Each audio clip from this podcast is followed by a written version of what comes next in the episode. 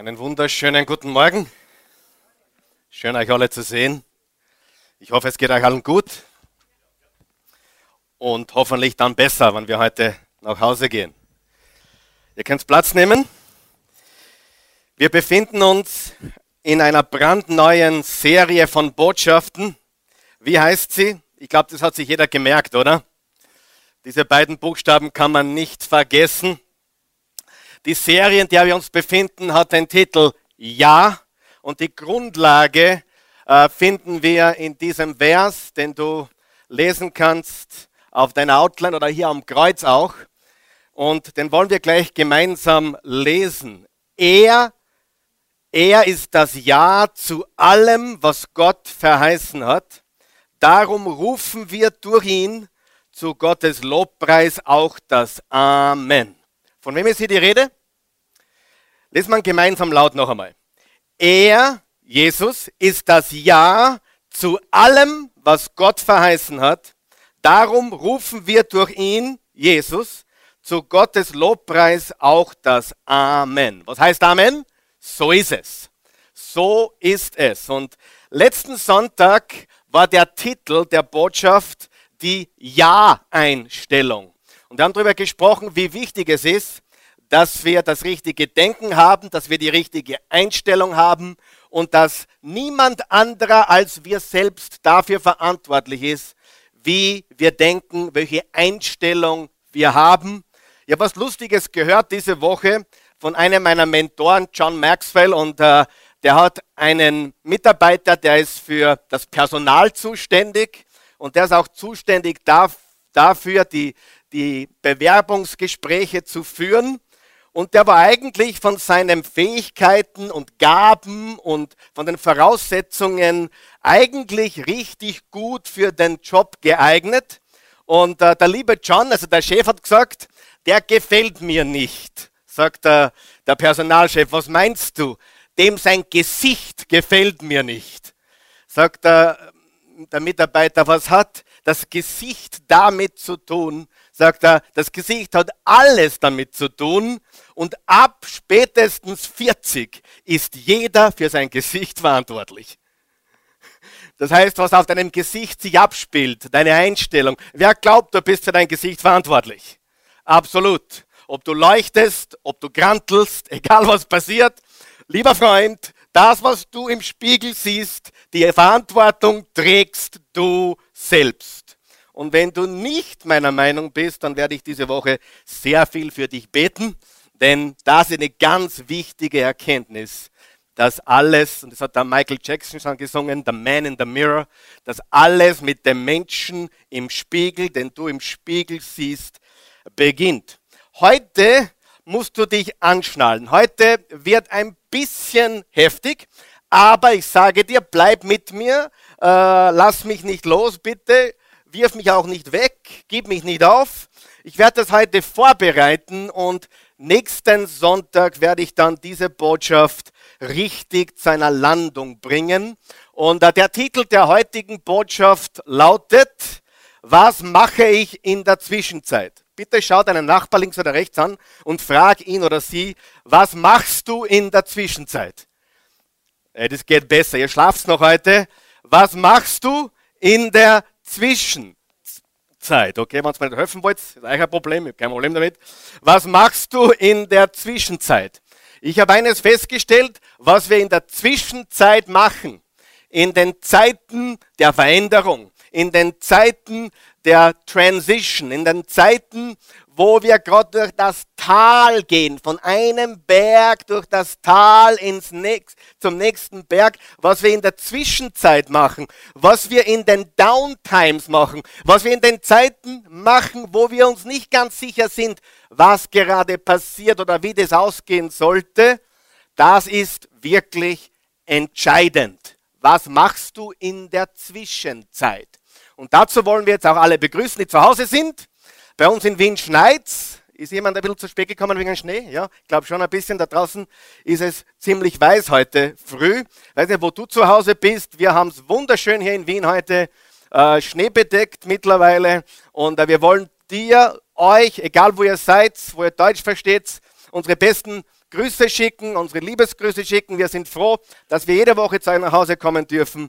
Und ich hoffe, ihr genießt, was ihr heute hier erleben dürft. Wir geben euch einen Applaus hier, einfach zu sagen, danke. Danke, dass ihr dabei seid und danke, dass wir zu euch kommen dürfen. Eine große Frage. Also, ich habe schon eingeleitet, aber ich werde es noch ein bisschen das äh, betonen. Äh, was machst du in der Zwischenzeit? Man könnte die Frage auch anders stellen, nämlich, was macht man, wenn man nichts machen kann? Ich stelle das noch einmal. Was macht man, wenn man nichts machen kann? Ich weiß nicht, ob du so eine Situation, ich vermute, wenn du mein Alter bist oder ein bisschen darüber, wahrscheinlich sogar schon einiges jünger, dann hast du schon Dinge erlebt, wo man nichts machen kann. Wo dir die Hände gebunden sind, wo dir die Füße gebunden sind. Was macht man, wenn man nichts machen kann? Ich weiß, äh, Christen reden nicht gerne darüber. Christen reden lieber darüber, ich wurde geheilt und ich bin gesund geworden und das Bankkonto ist fett und dick und äh, mir geht's super, habe einen neuen Job, die Katze ist gesund geworden, der Hund wurde auch geheilt und meine Fingernägel sind ja nachgewachsen und äh, meine Glatze ist verschwunden. Wir reden sehr gerne über Dinge, die wir gerne hätten, aber wer ist real mit mir heute Morgen? Wer weiß, es gibt Dinge im Leben, die kann man nicht ändern. Oh, einige sind ehrlich mit mir heute Morgen. Die schauen alle ein bisschen älter aus, also das freut mich. Die Jungen müssen es noch kapieren, aber das werdet ihr noch. Es gibt im Leben Situationen, wo man sich die Frage stellen muss, was macht man, wenn man nichts machen kann? Probleme. Probleme, wo man nichts machen kann. Äh, Umstände, Situationen, wo man irdisch gesehen als Mensch, menschlich gesehen, nichts machen kann. Es ist so, wie es ist. Ich habe eins gelernt. Wenn es ist, dann ist. Wenn es nicht ist, ist es nicht. So wie es ist, so ist. Ist nicht so. Es ist so. Und manchmal gibt es einfach Dinge, die sind so, wie sie sind. Es ist, wie es ist. Und es schaut auch nicht so aus, als würde es anders werden. Wer weiß, was ich meine. Einfach Situationen, die man einfach überwinden muss, bewältigen muss. Es kann die Ehe sein. Vielleicht äh, äh, wollt ihr euch nicht scheiden lassen, aber die Wahrheit ist, sie ist nicht mehr so begeistert, er auch schon lang nicht mehr, aber wegen der Kinder und es gibt keine Hoffnung in Wirklichkeit äh, und so weiter.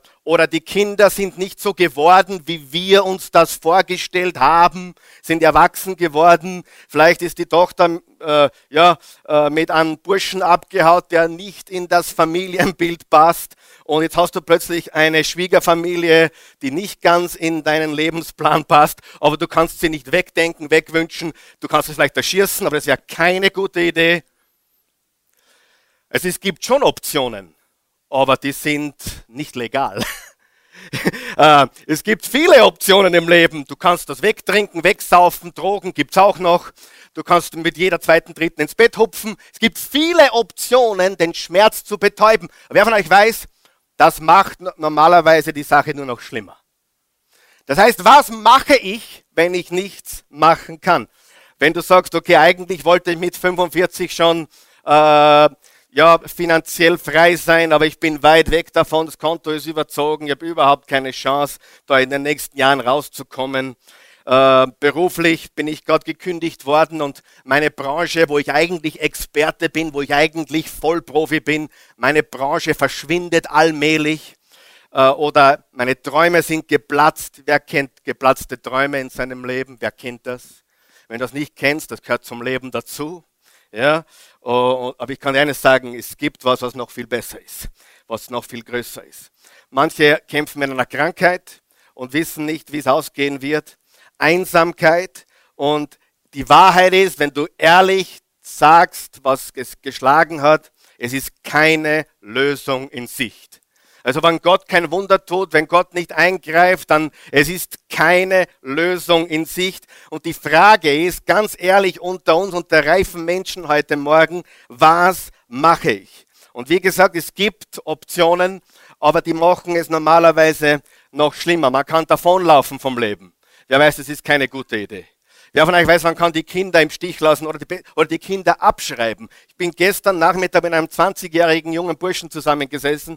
Der hat mir gesagt, wenn, äh, wenn er irgendwie aus der Reihe tanzt, dann wird, wird er enteignet oder enterbt oder, oder, oder nicht mehr als Sohn betrachtet muss dir vorstellen, das sagen Eltern zu einem 20-jährigen jungen Mann. Das ist Realität. Ich habe ihn natürlich ermutigt, ich habe ihn aufgerichtet. Ich habe gesagt, weißt du, du kannst deinen Vater, deine Mutter nicht verändern. Wer versteht das?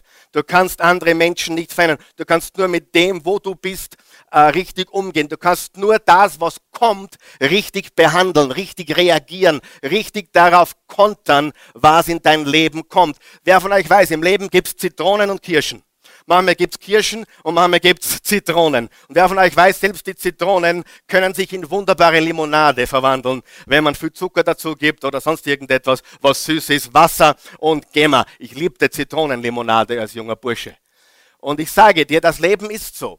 Und äh, Gott weiß, dass das Leben so ist. Und deswegen hat er gesagt im Johannes 16, Vers 33, ihr sollt wissen, in dieser Welt werdet ihr viele, viele Herausforderungen haben. Aber seid getrost. Ich habe die Welt überwunden. Ich habe die Welt besiegt. Und das musst du wissen. Also es gibt viele, viele Möglichkeiten. Trinken, Drogen, Sex mit allen möglichen Leuten. Äh, und das Schlimme daran ist, dass äh, das Schlimme daran ist, dass diese Botschaft, so wie ich sie heute deutlich anspreche, wahrscheinlich mehr Menschen betrifft, als heute Morgen zugeben würden dass mehr Menschen hier sitzen heute, von denen du nie erwartet hättest, dass sie eigentlich große Schwierigkeiten haben. Sie stellen ihren besten Fuß nach vorne am Sonntag, sie lächeln, sie sind höflich, sie sind gut drauf, äh, sie freuen sich auch, weil sie eine Beziehung zu Jesus haben. Aber die Wahrheit ist, wenn man es ganz, ganz ehrlich betrachtet, haben sie große Schwierigkeiten, Mangel in ihrem Leben und sie sehen keine Lösung. Sie haben keinen Ausweg, der jetzt da, da irgendwo sich am Horizont zeigen würde. Mit anderen Worten, man kann nicht sagen, okay, in drei Tagen, in einer Woche, in zwei Wochen ist es wieder vorbei, sondern es gibt wirklich keine Perspektive. Was machen wir? Und dann das Schlimme daran ist, wenn man den Fernseher auftritt oder die sozialen Netzwerke anschaut, dann sieht man, dass alle anderen Menschen ein perfektes Leben führen. Du schaust dir an Facebook, und äh, du schaust an, was sie so posten, du schaust an, was sie so tun, du schaust an, wo sie Urlaub machen, was sie für Auto fahren angeblich. Ich habe neulich jemanden aufgeplattelt, der hat re regelmäßig sein Haus und sein Auto gepostet. Sagen wir draufgekommen, das war nicht sein Haus und nicht sein Auto. Aber das ist eine andere Geschichte. Facebook ist eines der größten Lügenverbreiter der ganzen Weltgeschichte. Und du musst eines wissen. Ich kenne viele coole Leute, sehr viele coole Leute. Und kein einziger ist so cool, wie er ausschaut. Und die Wahrheit ist, dass jeder von uns Probleme hat und ich hier nicht vorne stehe als ein Pastor, der gesagt hat, naja, was werde ich den Leuten heute erzählen? Vielleicht kann ich wieder eine polierte Predigt bringen, die irgendjemandem was hilft. Ich bin weit weg davon. Das, was ich erzähle, lebe ich und ich versuche es zu leben oder ich versuche es in mein Leben zu integrieren oder habe ich erlebt. Ich weiß, wovon ich spreche. Ich kenne die Höhen und Tiefen des Lebens, ich kenne die Berge und Täler, ich kenne alles dazwischen und ich weiß, wie schön das Leben sein kann. Ich weiß, wie hart es sein kann, aber eines ist sicher. Er ist auf meiner Seite. Gott ist mit mir. Er wird mich nicht im Stich lassen. Ich habe mehr Kraft als je zuvor. Ich erlebe die Gnade Gottes mehr als je zuvor. Ich vertraue ihm mehr als je zuvor. Ich habe mehr Hoffnung und Zukunftsperspektive als je zuvor. Mein Leben ist von Herausforderungen gekennzeichnet, aber mein Erlöser lebt. Halleluja. Und äh, das ist echtes Christentum. Alles andere äh, ist absoluter Quatsch. Und ich möchte gleich was vorwegnehmen. Wenn du hier bist und früher gehört hast, so wie ich zum Beispiel, äh, der Grund, warum du nicht gesund geworden bist, der Grund, warum du den Job nicht gehabt bekommen hast, der Grund, warum dies oder jenes passiert ist, oder der Grund, warum das nichts geworden ist, der Grund, warum du noch nicht erfolgreich bist, ist, weil du zu wenig Glauben hast. Ich sage dir, das ist ganz schlechte Theologie. Das hat mit meinem Gott nichts zu tun. Wer von euch weiß, wenn das stimmen würde, dass die, die am meisten Glauben haben, am gesegnetesten sind, dann müsste in Österreich der tiefgläubigste Mensch der Dietrich Mateschitz sein. Bei dem geht es finanziell sehr, sehr gut und der hat auch alle anderen viele Dinge im Griff. Ich sage dir, Christen haben eine falsche Botschaft mittlerweile, die sie glauben, nämlich, dass das Wohlergehen des Lebens mit einem gewissen Lifestyle oder einem gewissen Einkommen oder mit Heilung und Gesundheit zu tun hat. Und genau so ist es nicht. Das ist ganz schlechte Theologie. Wer von euch weiß, Gott ist gut, ob ich krank oder gesund bin? Gott ist gut, ob mein Konto voll ist oder leer ist. Gott ist gut, ob ich älter werde oder, oder noch jung bin.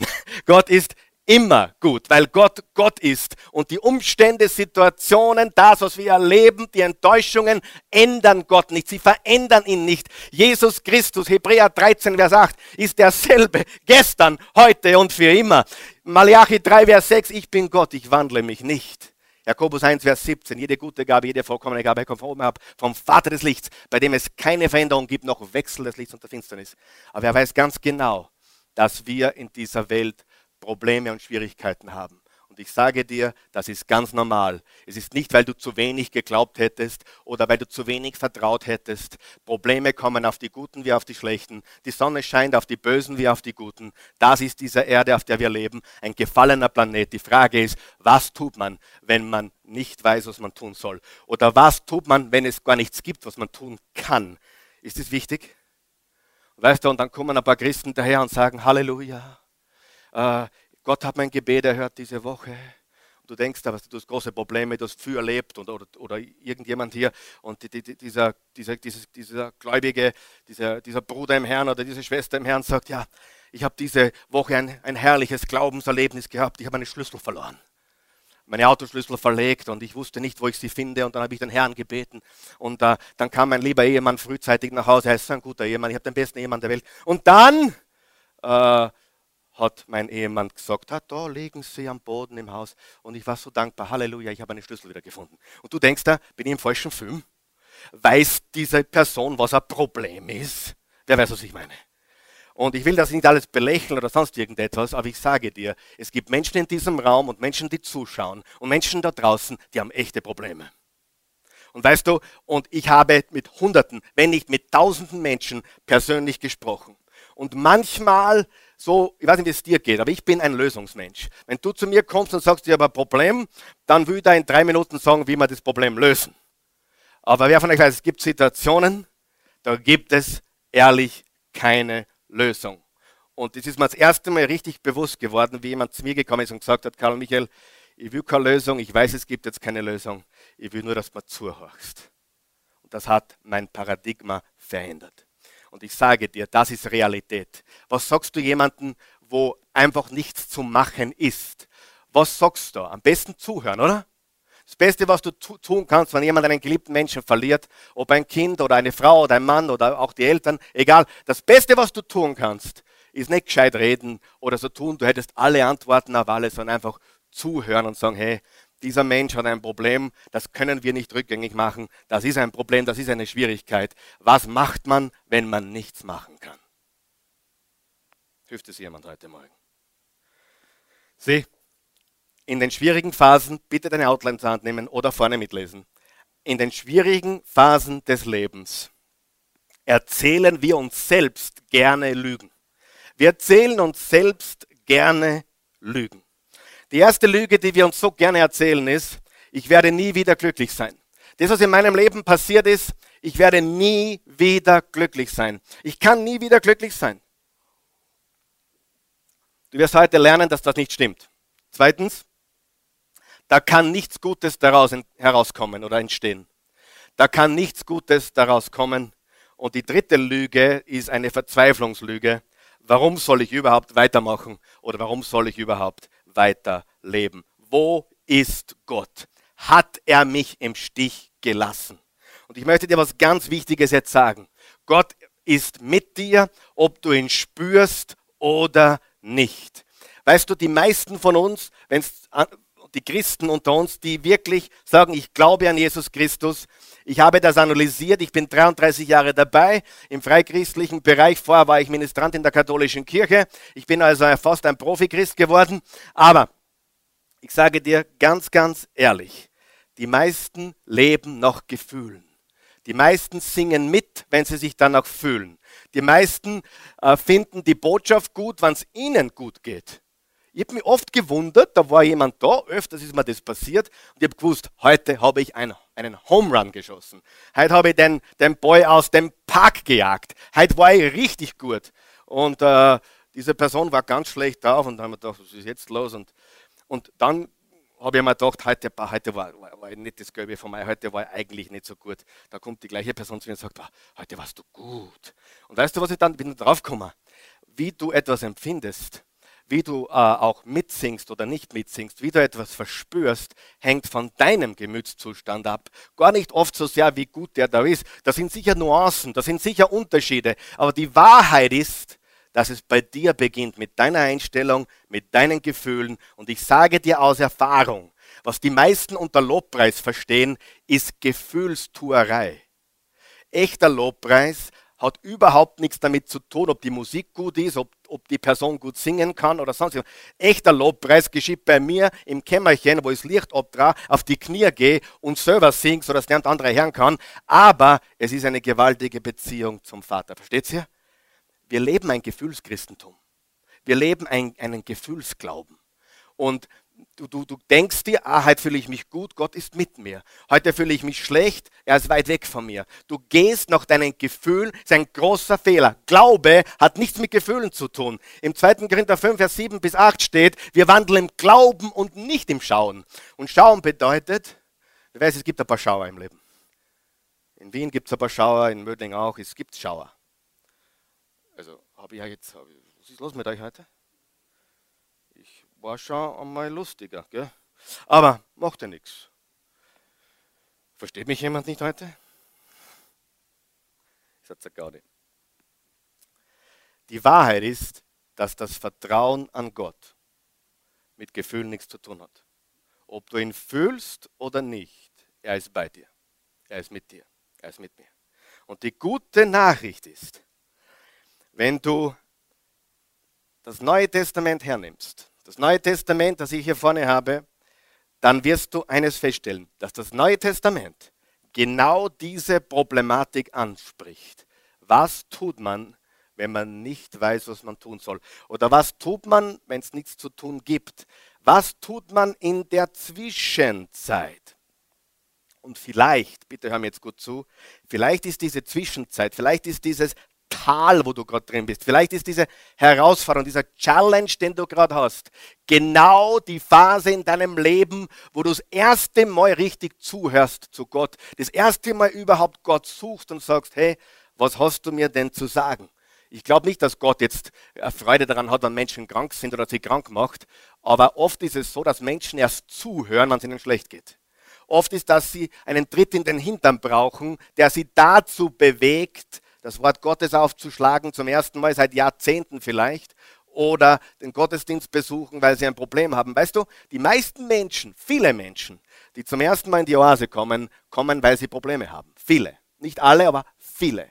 Und viele, und wir haben etwas ganz Schockierendes erlebt letztes Jahr, da hat jemand als Begründung gegeben, warum er nicht mehr kommt. Im Moment läuft mein Leben so super, es passt alles. Das war die Begründung. Hallo, habt ihr mich verstanden, was ich gerade gesagt habe? Das ist, eine, das ist eine absolute Katastrophe. Mein Leben rennt gerade gut, ist nicht, fällt mir im Moment nicht. Das war die Erklärung dafür, dem Gottesdienst der Versammlung fernzubleiben. Meine Freunde, das ist wohl nicht das, was notwendig ist, oder? Das ist eine, eine Katastrophe. Also das sind die Lügen, die wir uns so gerne erzählen. Ich werde nie wieder glücklich sein.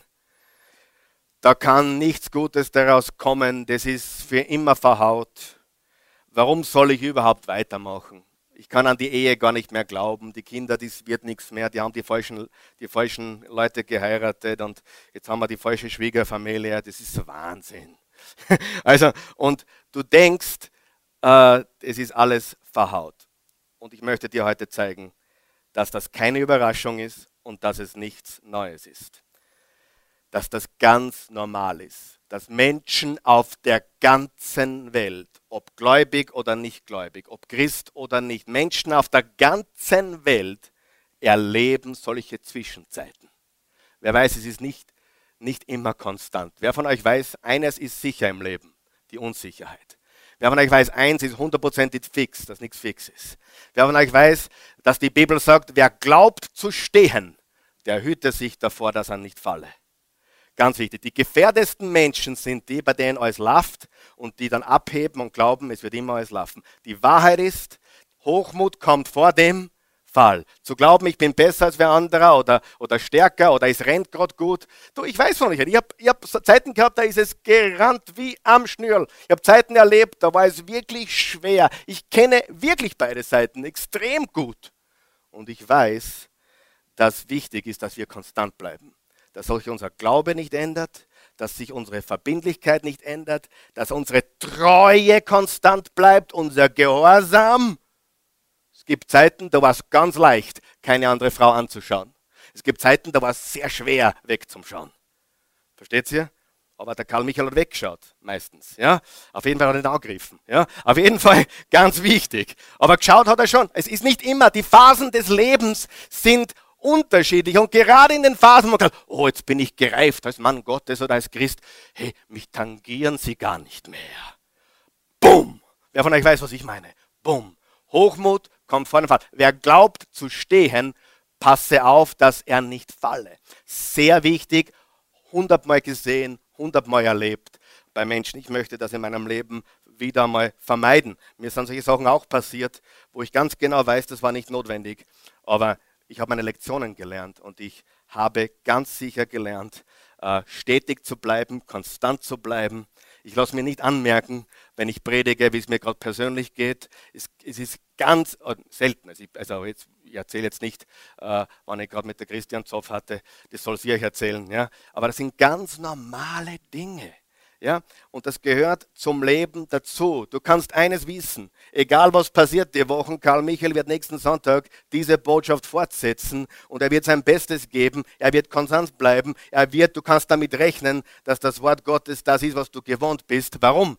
Weil es wichtig ist, dass wir in Zwischenzeiten oder in Tälern diese Konstanz, diese Treue, diesen Gehorsam leben und Ja sagen zu diesem Weg eine ganz wichtige Wahrheit, wieder auf deiner Outline bitte. Gott ist nicht abwesend. Gott ist nicht abwesend. Deine Situation ist ihm nicht gleichgültig und er ist nicht zornig auf dich.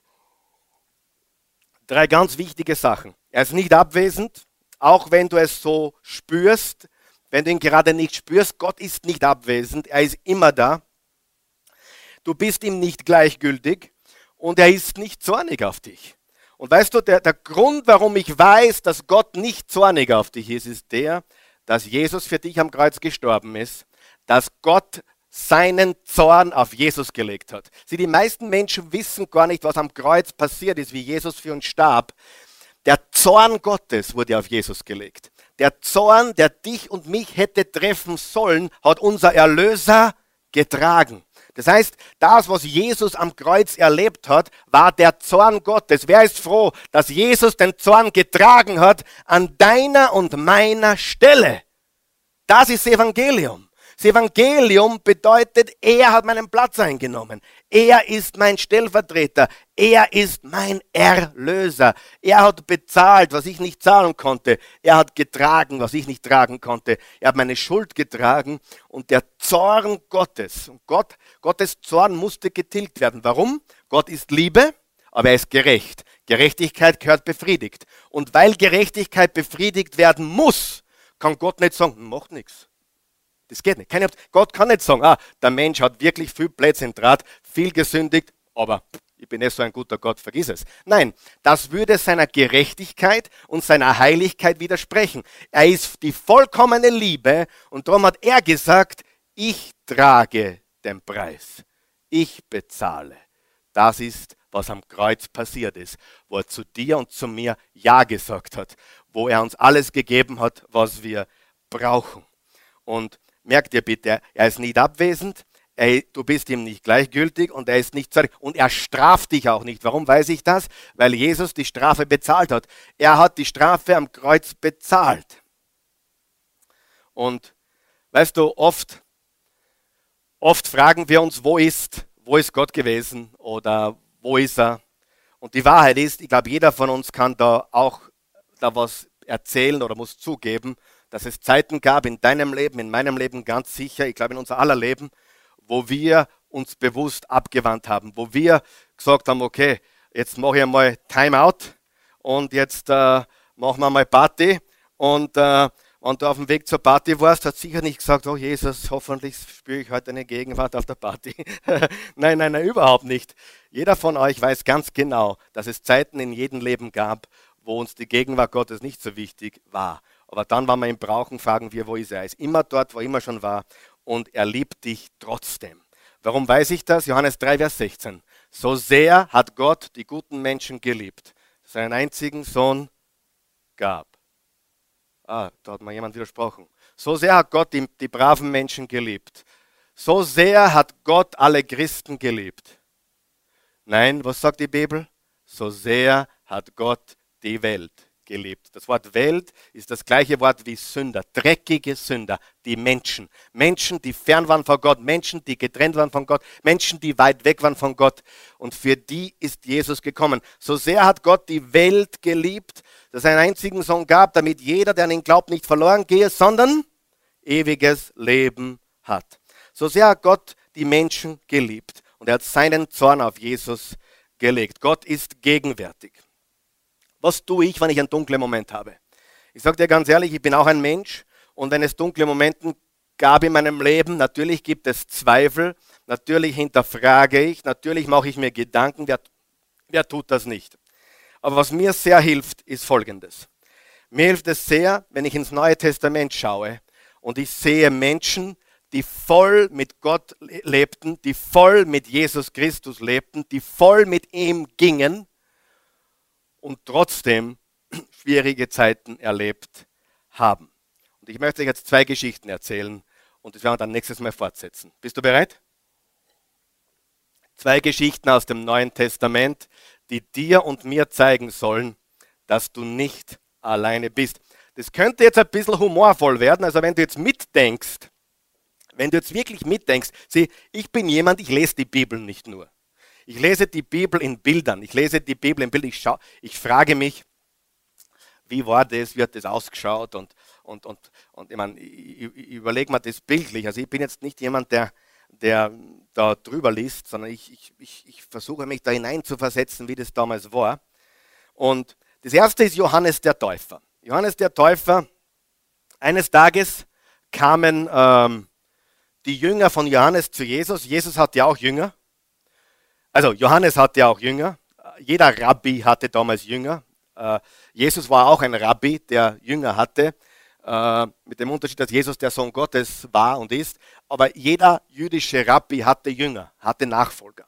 So auch mit Johannes dem Täufer. Und eines Tages kamen die Jünger von Johannes dem Täufer zu Jesus mit einer Frage, nämlich, bist du wirklich der Messias?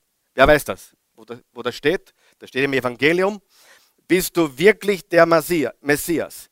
Und jetzt denken wir weiter, wie, warum hat Johannes der Täufer seine, seine Jünger zu Jesus gesandt mit dieser Frage? Wo war Johannes? Er war im Kerker. Er war im tiefsten Gefängnis. Warum war er im Gefängnis?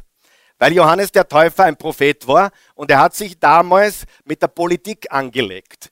Ganz spezifisch hat er sich mit König Herodes, angelegt, nämlich dem Herodes. Das war der Sohn vom Herodes dem Großen, dem ersten Herodes. Und dieser Herodes, mit dem Johannes der Täufer äh, sich angelegt hat, der ihn dann auch geköpft hat letztendlich, war Herodes Antipas. Das war der Sohn vom ersten Herodes. Und er hatte auch einen Bruder, der hieß Herodes Philippus. Ja? Äh, und dann gab es nur eine Nichte, die hieß Herodias. Also der erste Herodes hat alle Herodes genannt, sogar die Frauen. Die Herodias und die Herodia und die Herodiette und, und so weiter. Und äh, dann habe ich denken müssen an den George Foreman. Der George Foreman hat fünf Söhne, heißen alle George. Ja? Äh, ist kein Schmäh. George Foreman, der Boxer, äh, hat George Junior, dann George den dritten, den vierten, den fünften und den sechsten. Äh, äh, ich würde sagen, ein leichtes Ego-Problem. Ja, aber nicht nicht äh, weiter schlimm. Herodes hatte ein großes Ego-Problem. Er stellte sicher, dass alle Männer wie Frauen Nachkommen Herodes heißen. Und äh, der Herodes Philippus hat seine Nichte geheiratet, die Herodias. Ich meine, das tut man nicht einmal in Oklahoma, in Arkansas äh, heiratet man die Nichte, äh, höchstens Cousinen, ja. Aber die Nichte, das ist schon ein bisschen schräg. Aber, und dann hatte die Herodias also äh, sogar äh, eine Affäre mit dem Antipas, also beide Brüder hat sie beglückt. Und äh, jetzt zu, zu intensiv da hineinzugehen. Auf jeden Fall hat der, der, der Johannes der Täufer gesagt, was du machst, ist nicht in Ordnung. Er wurde in den Kerker geworfen, in den tiefsten Kerker. Er wurde sogar an eine, eine spezielle Stelle gebracht, wo er in einem ganz schlimmen Kerker gewesen ist. Und ähm, interessant ist, was dann Jesus getan hat. Lesen wir den nächsten Vers auf der Outline. Matthäus 11, Vers 11. Was hat Jesus über Johannes den Täufer gesagt? Sehr wichtig. Ich muss da mal auf der Zunge zergehen lassen. Viele denken nicht drüber nach, was sie lesen. Aber das dachte Jesus und das sagte Jesus über Johannes den Täufer. Was sagt er über ihn? Ich versichere euch, unter allen Menschen, die je geboren wurden, das ist heavy, gibt es keinen größeren als Johannes den Täufer. Wer glaubt, das ist groß? Also, man denkt einmal drüber nach, was Jesus da sagt. Größer als mein Vater, größer als meine Mutter. Ich, ich tue nichts erfinden. Erfinde ich irgendwas? Wenn ich was erfinde, bitte jetzt schmeiß mit Steinen. Aber Jesus sagt, das kannst, Matthäus 11, Vers 11, ich versichere euch, unter allen Menschen, die je geboren wurden, gibt es keinen größeren als Johannes, den Täufer. Hatte Jesus eine grandiose Meinung von seinem Cousin? Sie, die Elisabeth und die Maria, ihre beiden Mütter, waren irgendwie Cousinen und so waren die irgendwie, keine Ahnung, äh, Großcousinen, keine Ahnung, was das bei, aber irgendwie cousinenmäßig verwandt. Und Jesus dachte sehr, sehr hoch von Johannes. War Johannes ein guter Mann? War Johannes ein gläubiger Mann? War Johannes ein Vorbild? Wenn Jesus sagt, der Größte, ich meine, wer ja auch gerne hören, wenn Jesus sagt, du bist der Größte. Ich meine, es gibt Leute, die glauben von sich selber, sie sind der Größte. Aber Jesus sagte über Johannes, du, der ist der Größte. Ich glaube nicht, dass es in seinem Beisein gesagt hätte aber er hat es zu seinen Jüngern gesagt. Und jetzt erfährt Johannes, jetzt erfährt Jesus, jetzt, pass auf, jetzt erfährt Jesus, bist du da? Jetzt erfährt Jesus, habe ich jemanden verloren? Kompliziert? Nicht kompliziert. Jetzt erfährt Jesus, seinen Besten haben sie ins Gefängnis gehabt. Und jetzt steht als nächster Vers, was er gemacht hat. Und jetzt es da alles zusammen. Als Jesus hörte, dass man Johannes ins Gefängnis geworfen hatte, zog er sich nach Galiläa zurück. Er blieb aber nicht in Nazareth, sondern verlegte seinen Sohnsitz nach Kapharnaum am See. Hallo? Wie ich das das erste Mal gelesen habe, habe ich gedacht, bist du fertig? Der hat, der ist stark. Sein Bester, sein Cousin, sei der, der Größte. Und er zieht sich zurück. Und wenn du auf der Landkarte schaust, dort wo Jesus hingegangen ist, ich war nämlich dort schon mal, äh, am See von Galiläa, See von Nazareth, und wo, wo, wo Johannes unterwegs war und wo er dann äh, in das Gefängnis geworfen wird, das sind mindestens 70 Kilometer. Okay? Und Jesus geht die andere Richtung und verlegte seinen Wohnsitz nach Kapharnaum am See. Ich meine, ich war dort. Das ist eine schöne Urlaubsgegend. Was hat Jesus dort getan? Ich meine, ich kann nur vermuten. Vielleicht hat er gechillt mit seinen Jungs irgendwo am Strand, während sein Bester im Häfen sitzt. Ähm, wie musste sich Johannes fühlen? Die Geschichte sagt uns, dass Johannes ein bis eineinhalb Jahre in diesem Kerker saß, bis er seine Jünger zu Jesus geschickt hat. Und hier ist ganz, ganz wichtig, es war ein Kerker. Wenn dir nicht jemand das zum Essen und zum Trinken brachte, verhungertest du und verdurstest du. Das war nicht irgendein Gefängnis, wo du jeden Tag Essen einschirmen, in der Früh, zum Mittag und am Abend, sondern das war ein Gefängnis. Wenn da nicht jemand was braucht hat, dann bist du verhungert. Die haben die da, es gab auch keinen Gerichtstermin, es gab auch kein, gar nichts. Die haben die da drin schmoren lassen, bis sie wieder mehr an dich gedacht haben oder bis krepiert bist oder bis die Zelle für jemand anderen gebraucht hätten. Also ich bin schwer von Jesus enttäuscht. Er hätte ihm wenigstens einen Google-Hub schicken können. Oder ein paar Donuts.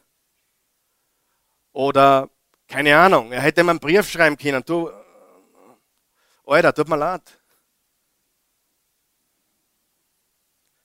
Jesus zog sich zurück und verlegte seinen Wohnsitz nach Kapharnaum am See. Was will ich damit sagen? Jesus sagt dann zu seinen Jüngern, ich bin es und ich heile, ich befreie, ich tue gewaltige Dinge, aber die lasse ich sitzen. Weißt du, du kannst in der Wüste sitzen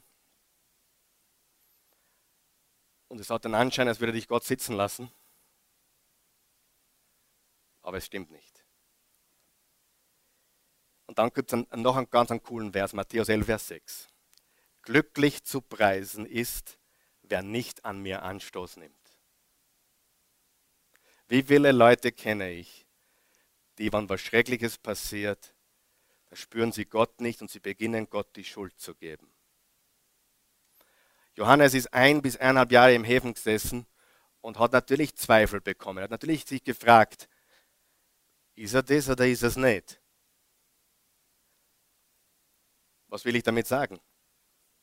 Jesus hat ihn sitzen lassen und zog mit seinen Jungs nach Kapharnaum am See.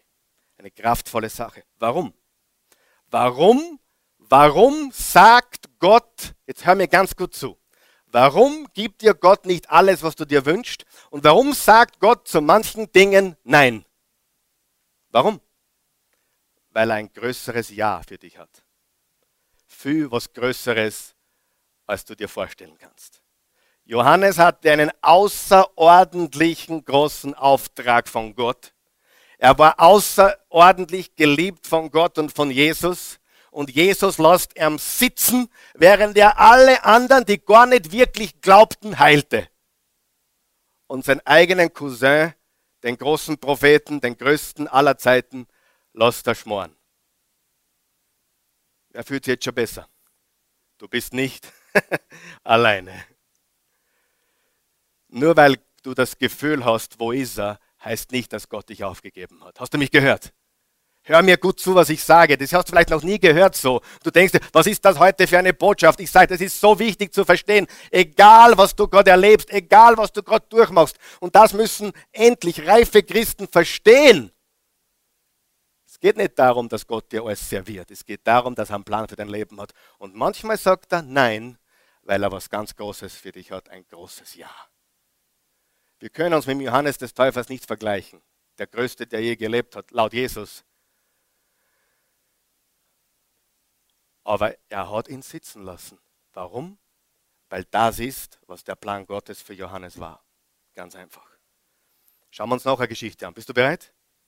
Ich will euch nur aufzeigen. Ich will nur eins heute tun. Du sollst wissen, wenn du dich manchmal von Gott verlassen fühlst, er hat dich nicht verlassen, er weiß genau, wo du sitzt und er denkt gut von dir. Du fühlst dich von Gott verlassen, er weiß genau, wo du sitzt und er sagt, der Hans ist ein super, super Mann. Äh, na, warum tut er nichts dann? Warum, warum äh, hilft er dem Mangel jetzt nicht gleich ab? Das musst Gott fragen. Aber eines ist klar. Gott hat einen Plan, der ist größer, als wir verstehen. Verstehe ich alles, was in meinem Leben passiert? Natürlich nicht. Aber ich vertraue, Gott ist Gott und er hat einen großen Plan für mein Leben. Und wenn du ihn nicht spürst, wenn du ihn jetzt nicht spürst, wie du ihn gerne spüren würdest, dann sage ich dir, er hat trotzdem einen Plan für dich. Die nächste Geschichte ist Lazarus, Maria und Martha. Jesus lehrte, Jesus lehrte in der Nähe, wo Johannes getauft hatte. Genau in der Gegend, wo Johannes früher getauft hat, lehrte Jesus eines Tages. Plötzlich kam jemand zu ihm und erzählte ihm vom Lazarus. Lazarus ist krank. Schau, was Johannes 11, Vers 3 steht. Die beiden Schwestern, wie heißen sie? Maria und Martha, ließen Jesus ausrichten. Herr, den, der du lieb hast, ist krank. Bitte hört mal ein bisschen. Der, den du lieb hast, ist was? Krank. Wenn, wenn jemand zu mir kommt und sagt, Karl Michael, der, den du lieb hast, ist krank, An wen denke ich da? Da würde ich mir an meine Frau gleich denken oder an einen meiner Söhne. Weil es steht ja nicht geschrieben, äh, der, die, der, die, die, die, die dich lieben, sind krank, sondern der, der den, du liebst, ist krank. Äh, bei den Kindern ist es manchmal noch nicht so evident, dass sie einen lieben. Aber das kann ja alles noch, noch werden. Herr, den, Herr, der, den du lieb hast, ist krank. Wer weiß, Jesus hat viele geheilt? Wer von euch weiß, was Jesus getan hat, als er das gehört hat? Er ist sofort hingerannt und hat ihn geheilt, oder? Ach so? Er ist sofort hingerannt und hat gesagt, Lazarus, ich heile dich jetzt sofort. Nein, warum nicht?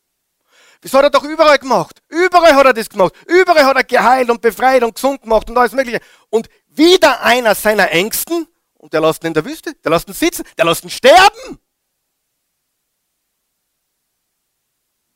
Warum? Ganz einfach. Er hatte noch was viel Größeres vor. Hast du das verstanden? Er hatte noch was viel Größeres. Ich weiß nicht, was du gerade durchlebst. Aber ich kann dir sagen, ich habe viel durcherlebt.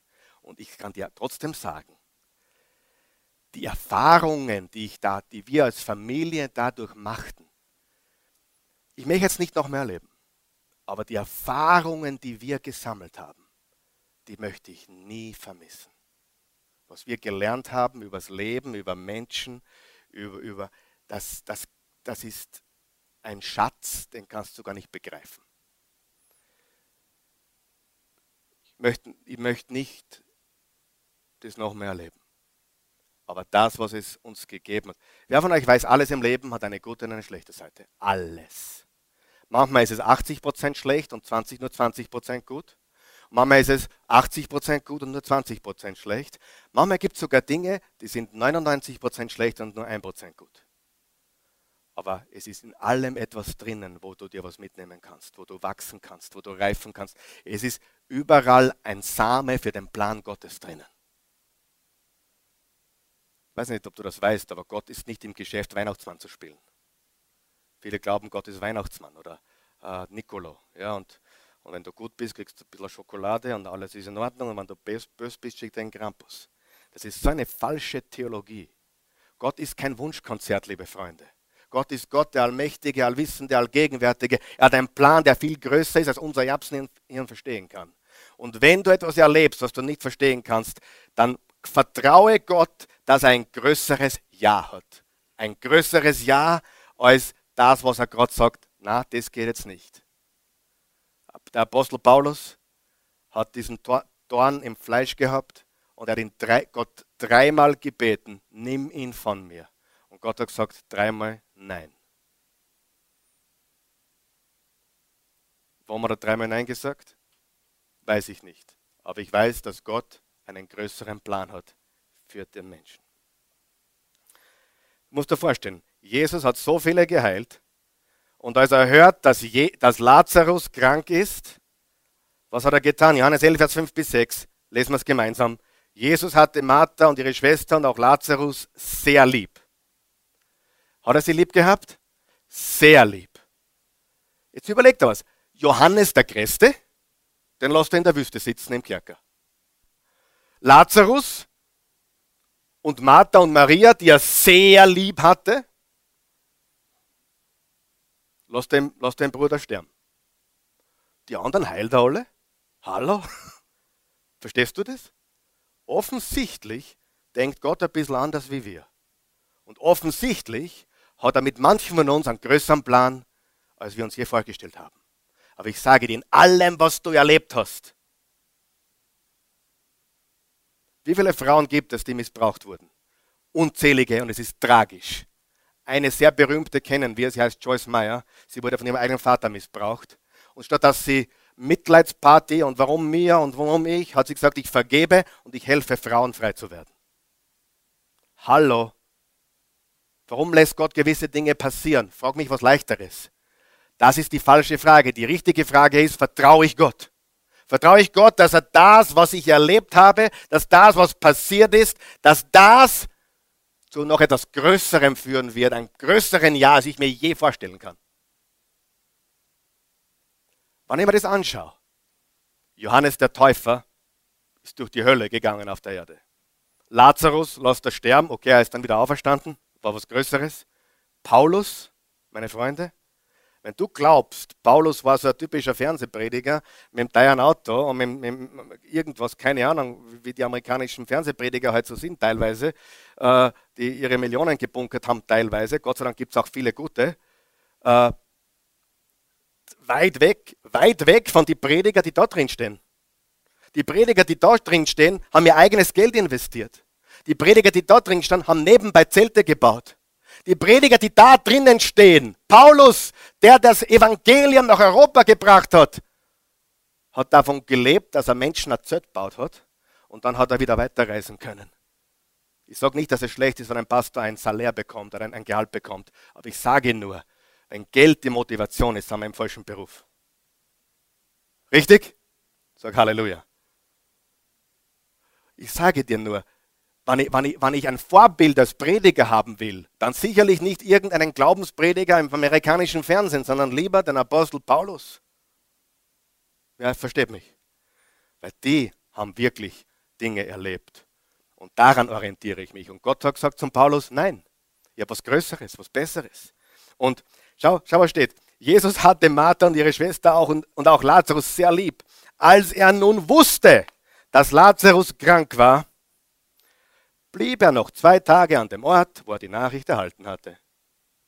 Was ist, Jesus, was ist los mit dir? Geht's dir nur gut? Den, den du so sehr liebst, quasi ein Bruder, weil Jesus hat keine eigene Familie gehabt, also er war ja Single, äh, sein Bester, sagt der Größte und der Beste und er lässt sie sitzen. Wer hat sich einmal sitzen lassen gefühlt? Bitte gib Gott nie die Schuld. Bleib treu. Bleib gehorsam. Bleib im Glauben. Die großen Glaubenshelden sind nicht die, die alles kriegen, was sie sich gerade erbeten haben. Die größten Glaubenshelden sind die, die mit Umständen leben, wo andere schon längst aufgegeben hätten. Glaube ist nicht Dinge zu erhalten, Glaube ist ein Leben zu führen, das Gott gefällt. Halleluja. Versteht ihr, was ich sage heute? Einige verstehen es. So, zum Abschluss. Verliere deine Freude nicht. Verliere deine Hoffnung nicht. Verliere deinen Sinn fürs Leben nicht. Deine Lebensvision. Es gibt ein Warum, aber du weißt es vielleicht noch nicht. Es gibt ein Warum, aber du weißt es vielleicht noch nicht. Es gibt ein Warum, aber du weißt es vielleicht noch nicht. Weiß ich alle Warums, was alles passiert ist? Nein. Aber ich vertraue Jesus. Okay, sagen wir es gemeinsam, die nächsten drei Sätze. Sagen wir es gemeinsam. Ja, ich kann wieder glücklich sein. Sagen wir es gemeinsam. Ja, ich kann wieder glücklich sein. Noch einmal. Ja, ich kann wieder glücklich sein. Glaubst du das? Egal was passiert ist, egal wer dich verlassen hast, egal wer dich sitzen hat lassen, egal wenn du äh, dich von Gott verlassen gefühlt hast, gefühlt. Ja, ich kann wieder glücklich sein. Noch einmal. Ja, ich kann wieder glücklich sein. Halleluja. Das, das, die Outline nimmst du heute mit und unter der Woche sagst du das. Weil einige müssen das dringend aus ihrem eigenen Mund hören. Ja, ich kann wieder glücklich sein. Ein Mann hat mich verlassen, aber ich kann wieder glücklich werden. Ich kann wieder glücklich sein. Meine Frau hat mich verlassen, aber ja, ich kann wieder glücklich sein. Ich habe ein Kind verloren, aber ja, ich kann wieder glücklich sein. Ich bin durch die Höhen und Tiefen des Lebens und ich kann wieder glücklich sein. Ja, ich kann. Zweitens, Gutes kann aus dieser Situation entstehen. Sagen wir es gemeinsam. Ja, Gutes kann aus der Situation entstehen. Gutes kann und wird aus dieser Situation entstehen. Römer 8, Vers 28, denen, die Gott lieben, geschieht alles zum Besten. Und ja, es gibt ein Ziel, es gibt einen Sinn für diesen Schmerz. So, und abschließend beweise ich dir noch einmal, dass Gott nicht immer Ja sagt. Und wenn er Nein sagt, hat er ein größeres Ja was er erreichen wollte. Wer weiß, dass Gott zu Jesus Nein gesagt hat? Wer weiß das? Im Garten von Gethsemane bist du dort, bildlich. Was hat Jesus gesagt? Er hat geschwitzt, wie Blutstropfen hat er geschwitzt, er war auf den Knien, er war in Agonie, er hat gesagt, Vater, wenn es irgendwie möglich ist, dann lass diesen Kelch an mir vorübergehen. Was hat Gott gesagt? Nein. Hat Gott Nein gesagt oder ja? Nein. Wer ist froh darüber, dass Gott zu Jesus Nein gesagt hat? Wer ist froh darüber, dass Gott zu Jesus Nein gesagt hat? Weil, warum? Weil ein größeres Ja, nämlich du und ich. War die Versuchung groß für Jesus aufzugeben? Unfassbar groß. Aber er hat dreimal gefragt, bitte, wenn es irgendwie möglich ist, lass diesen Kelch an mir vorübergehen. Und Gott hat dreimal Nein gesagt. Und Gott hat gesagt, nein. Und Jesus gesagt, nicht mein Wille, sondern dein Wille geschehe. Und wenn Gott Nein sagt zu Jesus, was glaubst du, warum er nicht einmal Nein sagt zu dir? Und warum sagt er einmal Nein zu dir? Ganz einfach, weil er noch was viel Größeres bereitet hat. Halleluja. Lass uns gemeinsam aufstehen, bitte. Gott hat ein ganz großes Ja inmitten deiner momentanen Situation. Nächsten Sonntag sprechen wir hier weiter. Ähm, verpasst das nicht. Vertraue ihm. Bleib treu, bleib gehorsam. Lass dich nicht von deinen Gefühlen hin und her werfen. Du kannst wieder glücklich sein. Gutes wird aus dieser Situation entstehen. Es gibt ein Ziel, einen Sinn für diesen Schmerz. Lass uns beten. Guter Gott, wir danken dir für diesen Tag. Dies ist der Tag, den du gemacht hast. Wir wollen uns freuen und fröhlich sein. Wir danken dir für Jesus. Wir danken dir dafür, dass du Jesus gesandt hast und dass du nicht Ja zu ihm gesagt hast, als er die Versuchung hatte, das Ganze aufzugeben. Du hast Nein gesagt zu ihm und du hast ihm gezeigt, dass er das machen muss, weil du Ja zu uns gesagt hast. Die Bibel sagt, wie du heute schon gehört hast, Johannes 3, Vers 16, so sehr hat Gott die Welt, die Menschen, die dreckigen Sünder geliebt, dass jeder, der an ihn glaubt, so sehr hat Gott die Welt geliebt, dass er einen einzigen Sohn für sie gab, damit jeder, der an ihn glaubt, nicht verloren geht, sondern ewiges Leben habe. Und die Wahrheit ist, liebe Freunde, was ich jetzt gerade erzählt habe, alles, was ich erzählt habe, war nur um aufzuzeigen, du bist nicht alleine. Jesus hat die Besten einmal sitzen lassen, weil er was Besseres gehabt hat. Er hat die Besten warten lassen, weil er was Größeres gehabt hat. Du bist nicht, das ist alles, was ich heute bewirken wollte. Nächstes Mal gehen wir ein bisschen weiter hinein, wie wir so leben können. Wie wir unser Leben so nehmen können und das beste Ja daraus machen können, was es gibt. Aber heute wollte ich nur eines tun. Du bist nicht alleine.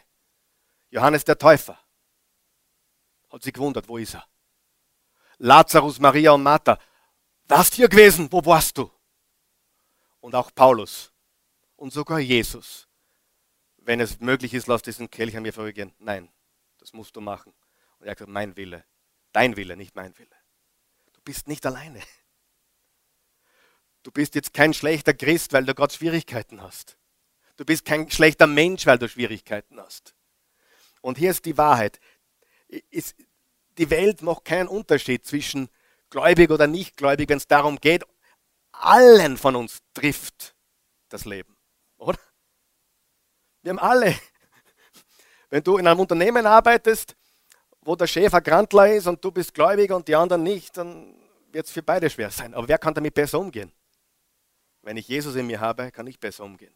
Sie, die, die, es ist ein komplett falscher Glaube, dass für einen Christen das Leben leichter wird. Nein, das Leben an und für sich wird nicht leichter. Aber die Art und Weise zu leben wird stärker, besser, schöner und einfacher. Verstehst du? Aber das, was kommt, trifft uns alle. Wenn du glaubst, ich werde jetzt Christ und dann habe ich nie wieder Probleme, dann bitte äh, muss, da, muss ich das sagen, das kann dir Jesus nicht geben. Jesus kann dir was ganz anderes geben. Friede, Freude, Freiheit, Power. Power. Power zu leben mit Dingen, die du nicht verstehst. Wie geht es Menschen, die keinen Glauben haben und da passiert was, was sie nicht verstehen? Ich kenne solche, die sind komplett, die sind für immer zerstört. Die sind richtig zerstört. Aber ich sage dir, wenn du weißt, wer dein Gott ist, wenn du weißt, wer er ist und wenn du mit ihm lebst, dann hast du eine ganz andere Möglichkeit zu leben. Was nicht, wie es dir geht. Ich habe mich heute nicht deprimiert gepredigt, sondern glücklich. Weil ich weiß, ich bin nicht alleine. Den Besten, den Allerbesten ging es so wie uns. Lest die Bibel. Und es gibt jemanden, der uns trägt und Kraft gibt. Jeden Tag unseres Lebens. Und sein Name ist Jesus. Den brauchen die Menschen. Ich habe mit so vielen Menschen zu tun. Äh, ich äh, rede mit, mit Leuten und ich sehe, wie sie eine Fassade haben. Und dann, wenn man tiefer geht, siehst du alle möglichen Wunden und Schmerzen. Ich glaube, wir müssen mehr tun, damit wir Menschen zu Jesus führen. Die Gemeinde existiert nicht für dich, sondern dafür, dass wir Menschen hierher bringen. Hallo. Die Gemeinde gibt es nicht wegen Karl Michael, die Gemeinde gibt es nicht wegen der Josephine, die Gemeinde gibt es nicht wegen irgendjemanden hier. Sie gibt es für uns, damit wir den Auftrag erfüllen, Menschen zu Jesus zu bringen. Ich, ich formuliere es gern so heute. Die Oase gibt es für die Leute, die noch gar nicht da waren. Denke mal darüber nach. Es fragte mich jemand, du, für wem ist denn die Oase? Für alle, die noch nicht da waren. Und ich, ich war aber schon oft da, ja, du kannst da kommen. Aber geben tut es für die, die noch nicht da waren. Wer, denkt, das ist eine coole Geschichte? Und jetzt denkst du mir an all die Leute, die kennst du noch nicht da waren. Für die ist die Oase. Wird nicht jedem gefallen? Damit müssen wir leben. Aber wir wollen Menschen zu Jesus bringen. Und wenn du Jesus einladest, wird dein Leben komplett neu. Römer 10, Vers 9, wenn du mit dem Mund bekennst, Jesus ist Herr und mit dem Herzen an seine Auferstehung glaubst, bist du gerettet. Und wenn du, auch die, die jetzt zuschauen, bitte, wenn du zuschaust, zuhörst, das irgendwie jetzt irgendwo hörst oder siehst, wir wollen dir die Gelegenheit geben, eine Entscheidung für Christus zu treffen. Das Wort Gottes hat Leben verändert und wird weiter Leben verändern. Jesus hat Leben verändert, er wird weiter Leben verändern. Und wenn du ihn aufnehmen möchtest, bete mit mir und wir beten gemeinsam, um den Leuten zu zeigen, dass sie nicht alleine sind. Guter Gott, ich komme zu dir im Namen von Jesus. Ich danke dir für deine Liebe, deine grenzenlose Liebe, die du gezeigt hast, Jesus am Kreuz. Du bist für meine Schuld gestorben. Du hast für, für mich dein Leben gelassen, damit ich leben kann. Du hast alle meine Schuld getragen. Und ich bitte dich jetzt, vergib mir, schenk mir einen neuen Anfang Du hast Ja zu mir gesagt. Ich sage jetzt Ja zu dir. Jesus, ich gebe dir mein Leben. Ich empfange deins. Ich gehöre dir. Amen.